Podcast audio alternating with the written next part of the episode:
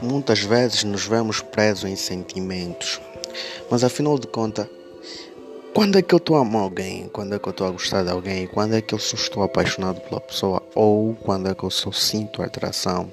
Estas, na verdade, são situações diferentes que às vezes nos confundimos e nos levam a cometer vários erros.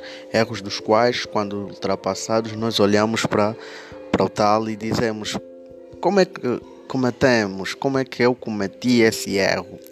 Então, de uma maneira extensiva, de uma maneira clara, afinal, o que é que é sentir?